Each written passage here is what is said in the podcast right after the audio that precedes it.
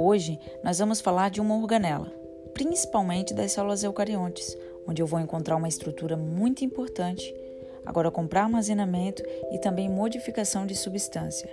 Essa organela é o complexo de Golgi ou complexo golgiense.